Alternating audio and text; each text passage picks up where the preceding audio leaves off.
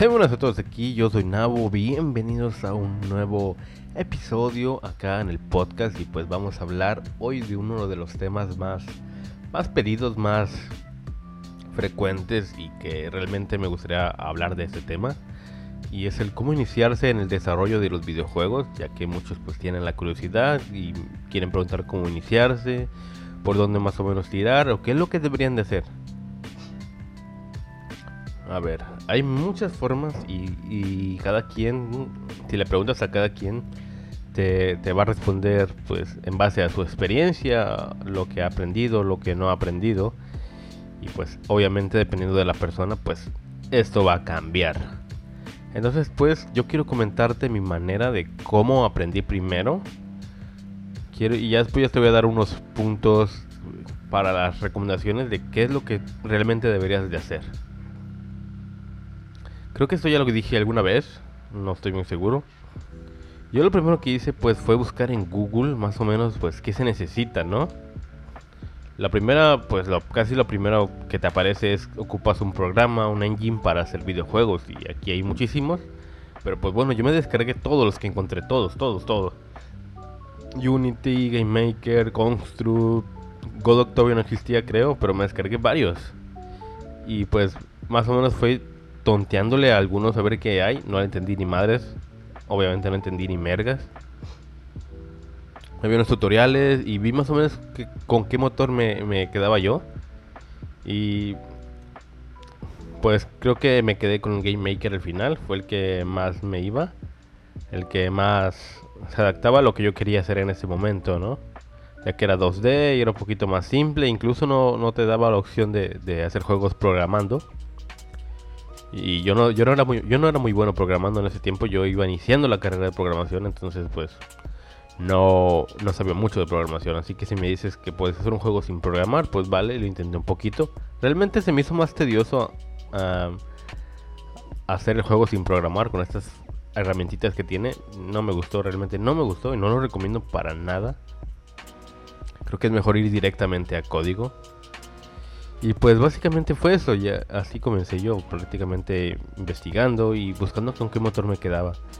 Y viendo tutoriales, viendo cursos, y así, así fue como uno aprende, así aprendí yo. Y me van a preguntar, ¿y los gráficos? ¿Y los sonidos? Y todo eso. Bueno, los sonidos yo ya estudiaba música antes, ya tenía conocimiento de eso. Entonces no, no era tan problemático eso. Pero si tú no tienes, digamos, el conocimiento, hay, muchos tutoriales para gente que, no sabe hacer música. También hay música ya hecha en páginas de recursos, de assets, como la de itch.io. Así se llama la página, si puedes buscarla. O itch.io, no sé cómo le digan, eh, cómo se dice completamente. Pues básicamente de ahí encuentras, también encuentras gráficos si es que no sabes dibujar. Pero lo más probable es que pues tú tengas alguna característica de ese estilo, ¿no? Así que vamos a comenzar. Y ese fue, bueno, me estoy guiándola. Ah, así fue como yo empecé, básicamente descargándome todos los motores, después aprendiéndole un poquito, viéndome el curso, tutoriales y sobre todo practicando. Practicando siempre va a ser la mejor manera de aprender.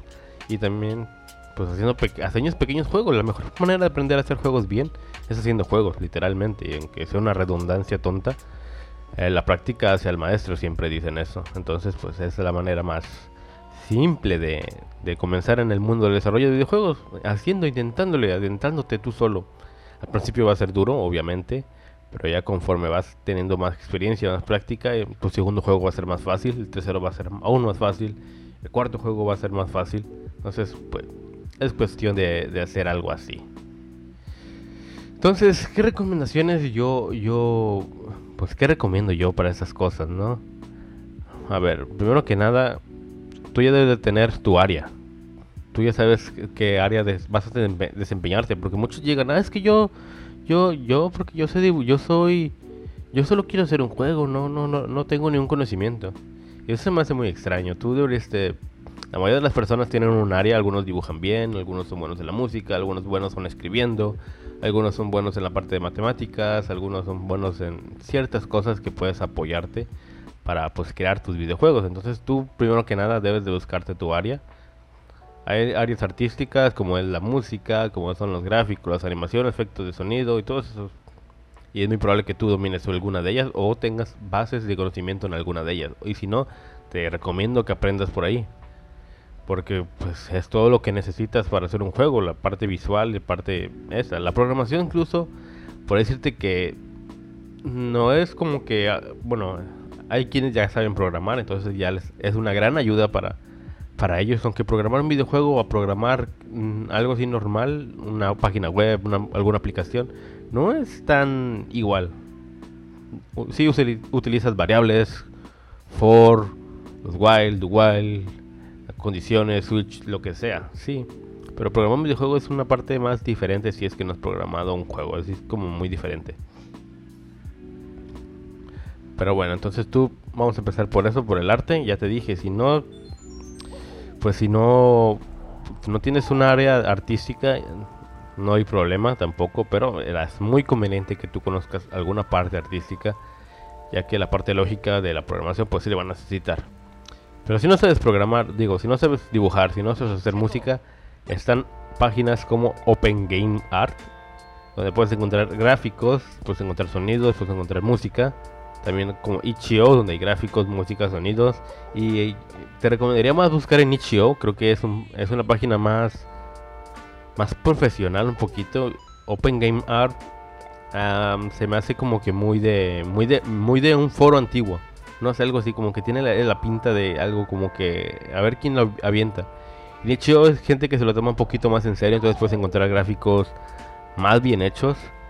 O por lo menos eso yo, yo creo, ¿no? Te recomiendo buscar echar un vistazo por ahí para que más o menos pues te des una idea. Y descargas unos, buscas gráficos, buscas todo eso. Y sonidos y música. Por eso la música casi siempre se pone muy después. Casi empezamos con la parte de la programación o del diseño bien del juego. Entonces pues eso. Entonces ve a Itch.io, descárgate unos packs de access. Así se le llama access a, los, a las cosas que vas a utilizar en el juego, ¿no? Y bueno, a ver, también para hacer el juego vas a necesitar un engine o un motor de juegos. Hay muchísimos, hay muchísimos libres, hay muchísimos gratis, algunos son de paga. Y pues te recomendaría prácticamente descargarte todos los que encuentres o ver tutoriales de cómo hacer un juego y ponle ya un motor. Y busca más o menos cuál se te hace más simple o con cuál crees que te gustaría más. También busca las ventajas, por ejemplo, una de las ventajas que yo siempre busco es que me deje exportar mi juego a, diferentes plataformas. Por ejemplo, Unity te deja exportar a todos lados, móviles, a PCs, a consolas y es gratis. Sería un buen momento para iniciar para iniciarte con Unity. Pero también es muy pesado y también es algo difícil de entrar si es que no sabes mucho de programación o de cómo funciona un videojuego. Entonces, no sé, si te adentras a Unity, realmente lo vas a te lo agradecería yo, o tú te lo vas a agradecer tú mismo, porque sí es un motor difícil al principio, pero pues después de un tiempo sí te va, sí te va a hacer más fácil, la verdad. Entonces, creo que es, un buen motor para iniciar, Unity, Unity. Yo, si alguien me dice vete por un motor, yo voy por Unity, completamente. Si es gratis y ofrece todo, tiene una comunidad increíble.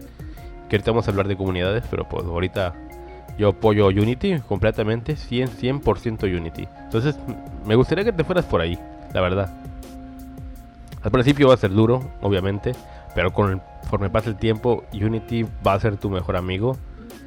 Y pues, lo tienes gratis todo, realmente es muy gratis, es todo libre y hay gente que te va a apoyar y hay comunidad y todo.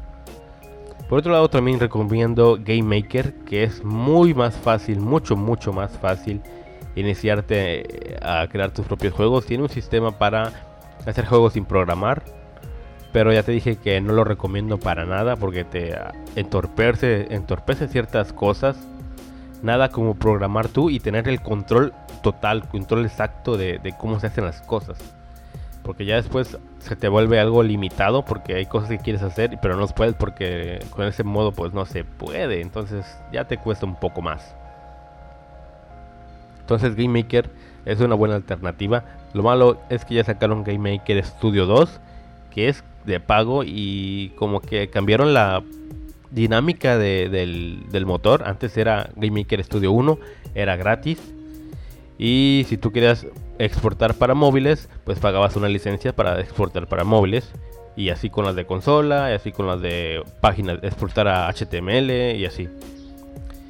Y ahora no, ahora ya pusieron que, que Game Maker Studio 2, pues sí tienes que pagar la licencia inicial y también aparte de los módulos. Entonces se me hace un poquito más, digamos, pues, es que pagar y si al final no te gusta, pues es difícil, está, cabrón, ¿no?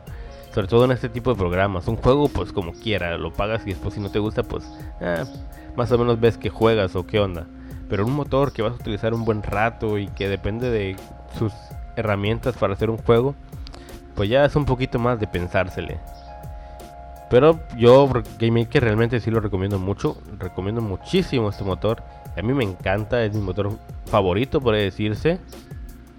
Solo que pues no sé, no sé, sí me quedaría con GameMaker siempre, siempre.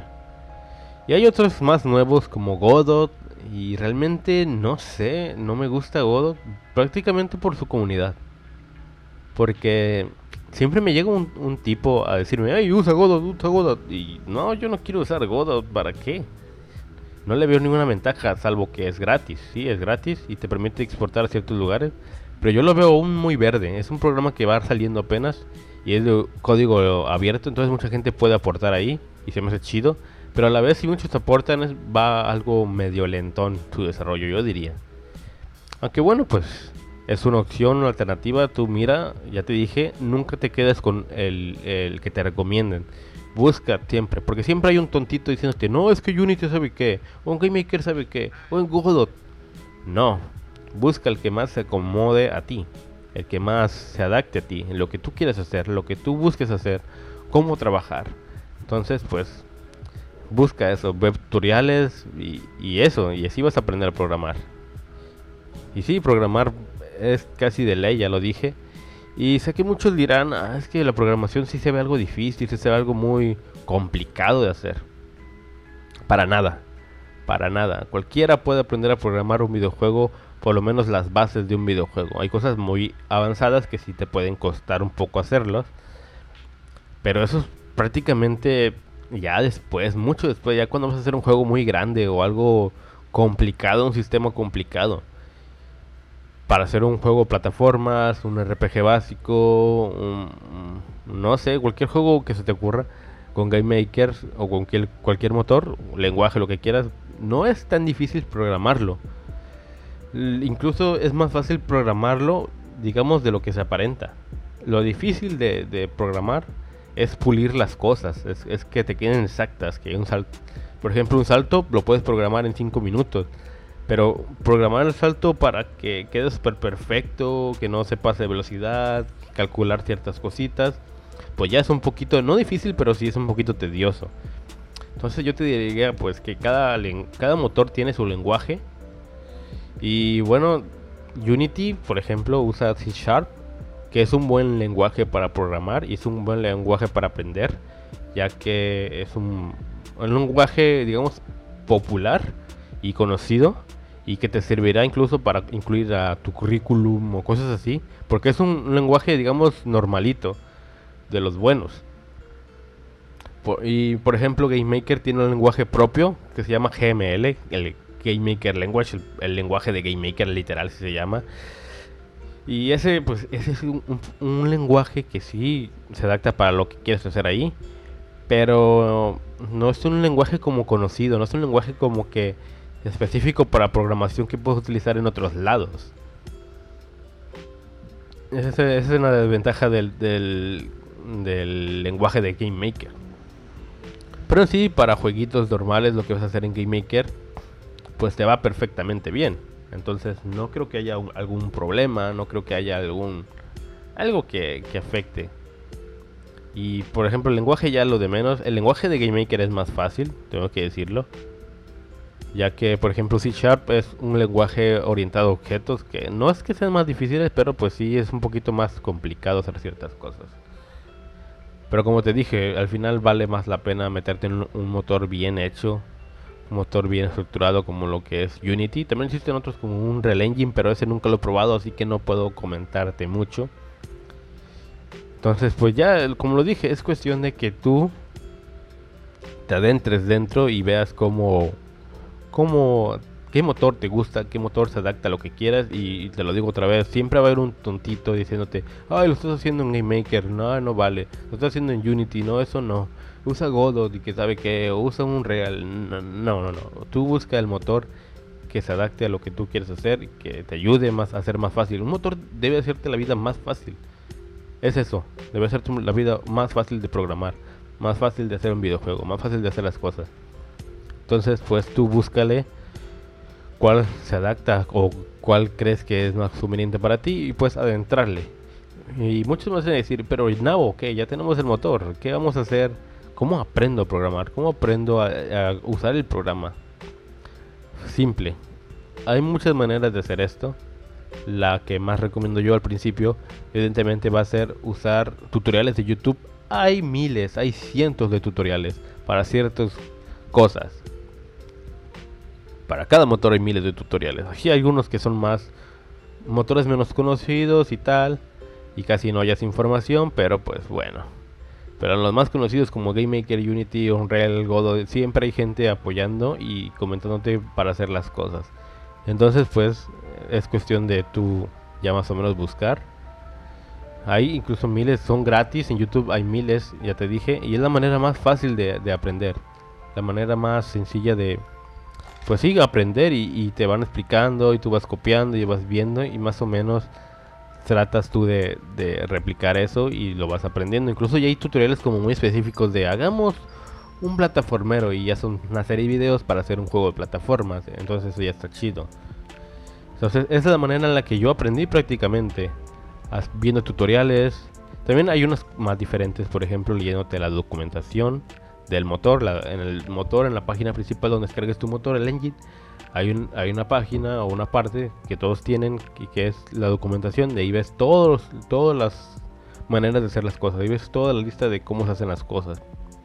Aunque ya es una lista más técnica y a veces cuesta un poquito entenderle, no te voy a mentir.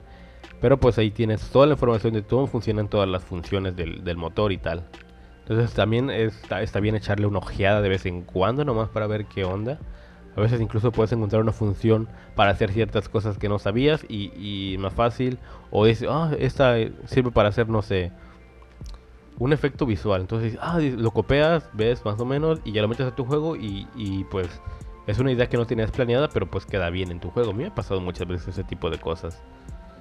Y también existe otra manera que es viendo cursos o pagando cursos como Udemy, no sé, Plaxis, ese tipo de cosas, pero no sé, no conozco mucho de eso, solo he comprado unos cuantos, muy poquitos, y sí me han ayudado muchísimo, no te voy a mentir, sí me han ayudado mucho.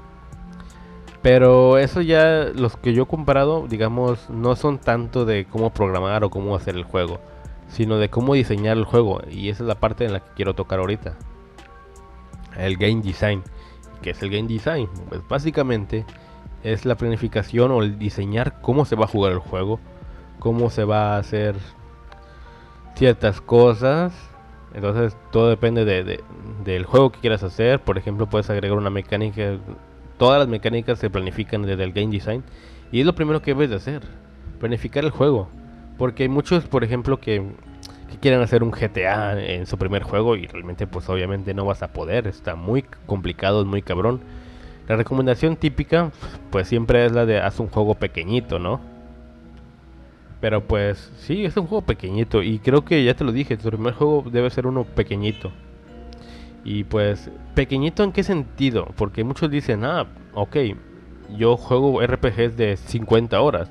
Voy a hacer un RPG de de una hora estaría bien. Sí, es muy pequeñito, una hora es casi nada.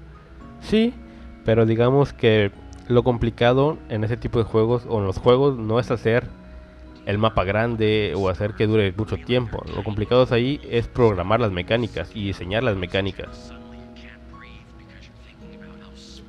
Imagínate que vamos a hacer un Mario Bros. Vamos a hacer el primer Mario Bros. Y tú dices, ah, fácil, lo voy a hacer pequeñito. Voy a hacer el nivel 1 nomás. Y dices, ah, ok, el nivel 1 es un, es un nivel de un minuto, eh, lo voy a programar fácil. Sí, efectivamente. Hacer un juego pequeñito pues es lo mejor que puedes hacer. Pero, ¿qué vas a programar en el nivel 1? Vas a programar prácticamente todo el juego. Aunque dure 5 horas, aunque dure una hora, aunque dure lo que sea. Hacer el nivel 1 de un juego es prácticamente programar todo el juego. ¿No me crees? Pues fíjate, por ejemplo, en Super Mario Bros. 1, ¿qué mecánicas tenemos que programar? Número 1, nuestro personaje se mueve, salta, tiene caparazones que si aplasta su enemigo, si aplasta se muere. Los caparazones quedan ahí y los puedes empujar o patear para que se muevan. Puedes romper bloques, también hay un bloque oculto que te da una vida, también hay una flor, también hay una, una flor que te hace lanzar proyectiles. Entonces tienes que programar ese lanzar proyectiles. Y también el personaje cambia de color cuando agarras esa flor. También los honguitos que creces, que te da una oportunidad de vida. Cuando estás grande, pues te tocan o te pegan. Y no te matan, sino que te vuelven a más pequeñito. Y ahí si te tocan, ya pues ya mueres. Y también está la estrellita. También están las tuberías por donde puedes bajar. Hay monedas. Entonces todo eso, todo eso lo tienes que programar. Y, y diseñar tú. Y eso es lo más complicado, hacer la estructura de que todo eso funcione bien. Entonces ahora nos vamos al nivel 2. Dices, ah, mi juego es de un nivel, está fácil. Lo hago poquito rápido. Ahora, ya hacer el nivel 2, ¿qué, vamos a tener que programar nuevo? Nada. En el nivel 2 solo cambias el escenario, que tienes que diseñar el escenario obviamente, pero ya está programado, ya el personaje se mueve, ya tenemos tipo de personaje salte, que haya enemigos, que haya bloques que se puedan romper, que haya estrellas, que haya monedas. Si acaso algún enemigo nuevo como alguna piraña planta, pues sí se agrega, pero ya no tienes que programar tanto. Entonces, cuando te dicen haz un juego pequeñito, no te, no te bases a las horas o a la cantidad de niveles, sino básate a las mecánicas. Por ejemplo, un juego pequeñito, Flappy Bird, que es el más que es el más común que te encuentres, cómo hacer tu Flappy Bird en 5 minutos o cómo hacer un Flappy Bird en Game Maker, cómo hacer un Flappy Bird en Unity y en un par de horas ya lo tienes, a lo mucho. Entonces, pues sí, e, ese es un juego simple. ¿Cuál es la mecánica de, mecánica de Flappy Bird? Fácil. Que haya un, nivel infinito porque el nivel no se va generando solo. Bueno, se va generando solo, perdón. Y el personaje solo salta y cuando vas tocando la pantalla o cliqueando o presionando un botón, lo que sea, el personaje va subiendo. Y el personaje también cae porque hay como gravedad. Y van apareciendo tuberías que tienes que pasar por el medio. Listo. Eso es lo que tienes que programar. Es poquito. ¿Y el juego cuánto puede durar? Puede durarte si es muy bueno hasta horas jugando ese juego, en una partida súper larga. Si el juego está planeado para ser un poquito difícil. Y pues para hacer, no sé, 50 puntos y ya más o menos se ponga algo difícil. Pero te ha dado más horas de juego que el primer nivel de Super Mario Bros. Que es más difícil de programar. Entonces, por ejemplo, no te bases en las horas o los niveles, básate en las mecánicas. Tu primer juego debe tener pocas mecánicas, pocos estilos de mecánicas. Que salte, ok, ¿qué mecánica vamos a hacer con el salto? ¿Qué puede ser nuestro personaje? Que dispare, ok, ¿a quién le va a disparar? Todo eso tienes que planificarlo y es la parte del game design. Haz un juego pequeñito primero y planifícalo bien. Lo, más divertido de hacer un juego para mí es planificar el juego. Es algo que realmente me gusta mucho es algo que con lo que yo me siento, digamos, un poquito más motivado o lo que sea. Entonces, pues hay que ver qué onda con eso. Entonces, sí, no te bases a, juegos largos o, o así. Lo que tú debes de hacer es un juego pequeñito con mecánicas, una sola mecánica o dos o tres, pero que sepas para qué las vas a utilizar. Y bueno, ya te dije, también planificar el juego es parte del diseño del juego. Y es el game design, es como ser el director del juego. Antes era. Antes el director o el, game design es, era como un poquito el que ponía las reglas de juego. Imagínate que vamos a crear un juego de cartas. ¿Qué reglas hay? ¿Qué reglas podrías inventar? O un juego de, dados, de avanzar casillas. ¿Cómo se te ocurriría? ¿Qué, qué algo, ¿Qué nuevo se te ocurriría a ti? no sé, que, que si un jugador cae en la casilla donde está otro jugador, que se regrese al principio. Ese es un castigo, pero es una regla que nosotros pusimos. Y eso es lo que hace un game design. Poner reglas para cómo se va a jugar el juego. Entonces, y, y eso es una parte no difícil de hacer. Pero es la parte más divertida para mí. Es una de las que más me gustan. Planificar cómo se va a jugar el juego. Y no nomás es poner mecánicas a lo tonto o que suenen chidas, no de que mira que tengo un doble disparo triple, pero si hay un enemigo aquí que haga esto, no, no. Todo debe estar muy bien centrado, muy bien planificado, porque hay mecánicas que suenan chidas como generación aleatoria de niveles, pero que hay un boss y qué tal. Sí, suena muy interesante, muy chido, pero si va a ser tu primer juego o si va a ser tu primer game design, pues, uff, no creo que te convenga hacer algo así.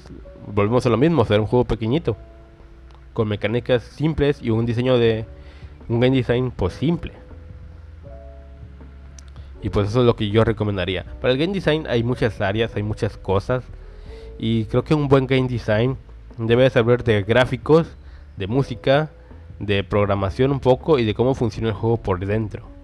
Que es la parte de la programación básicamente. Entonces si tú vas a hacer un game design o te late esa cosa, va a ser muy difícil al principio.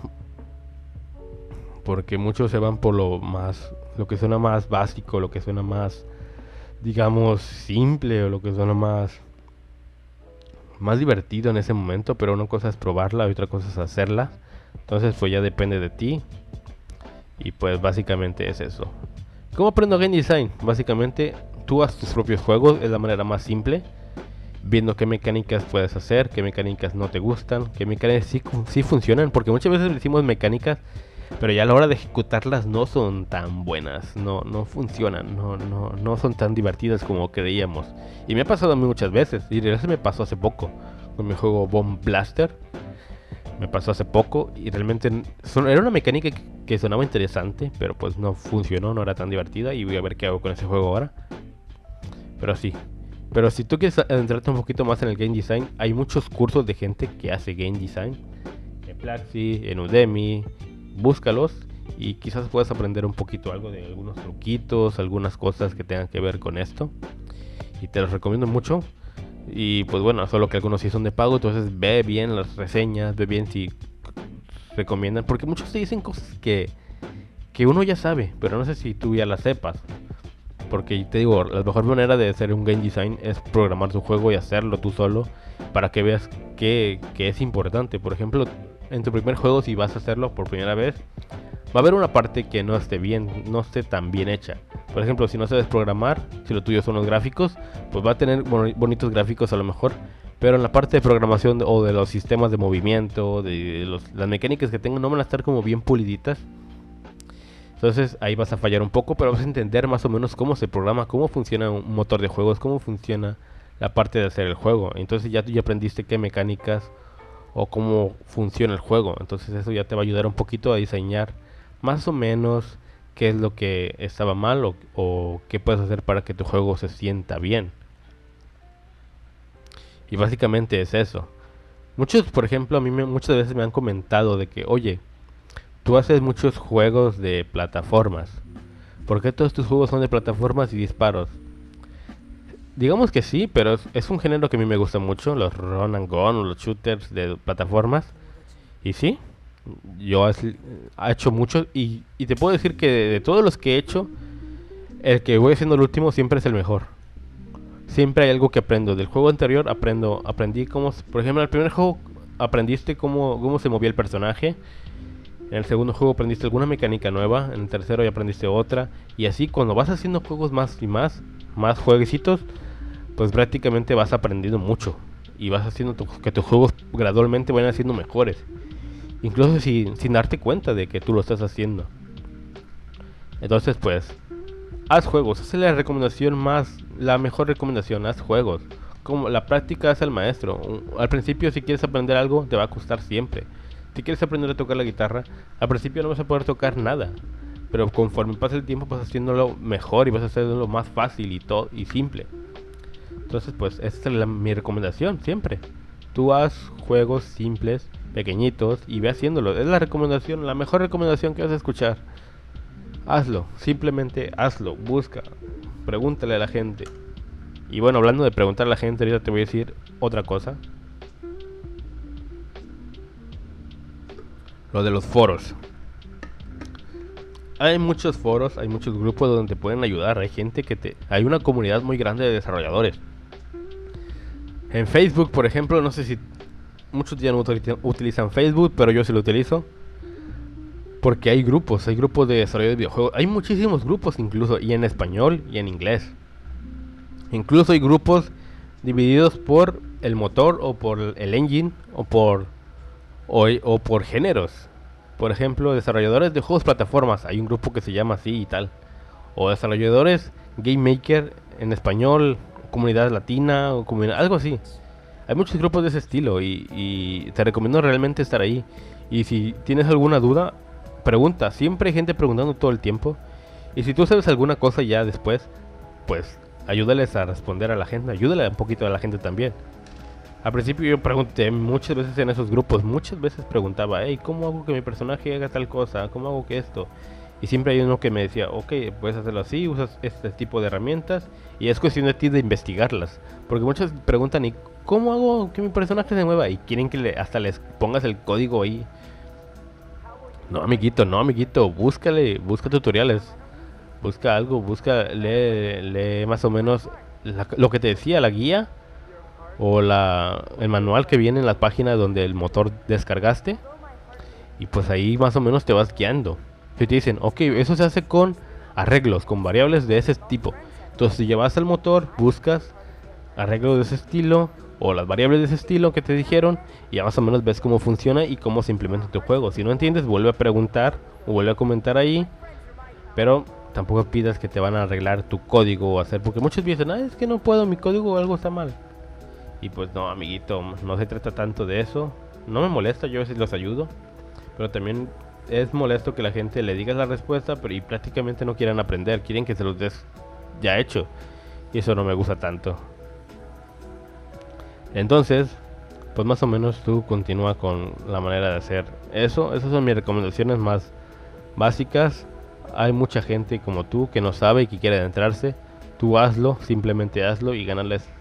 No sé si es una competencia tampoco.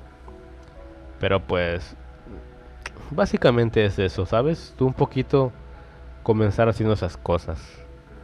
Y poco a poco, poco, a poco tú siempre vas a tener pues aprender a hacer juegos. Y bueno, esas son mis recomendaciones, esa es un poquito como yo aprendí.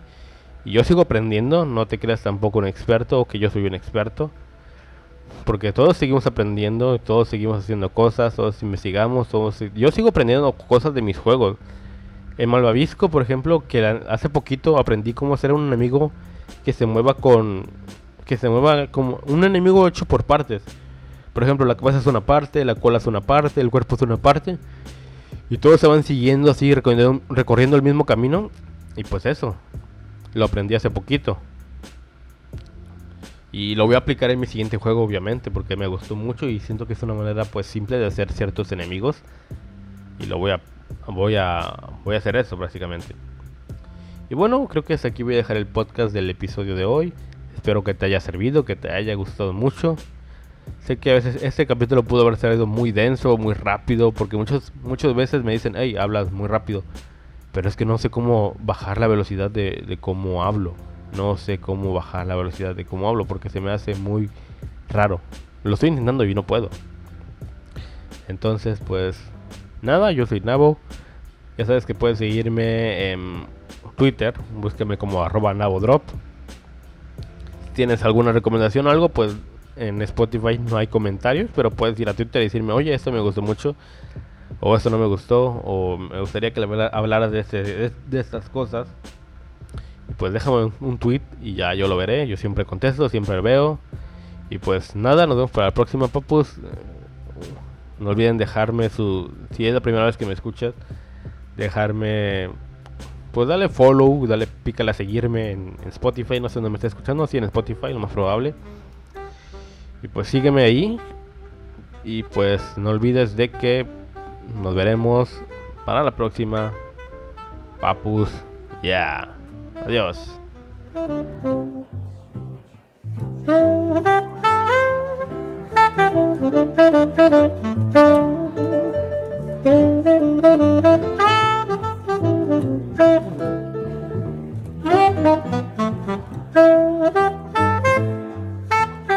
Thank you.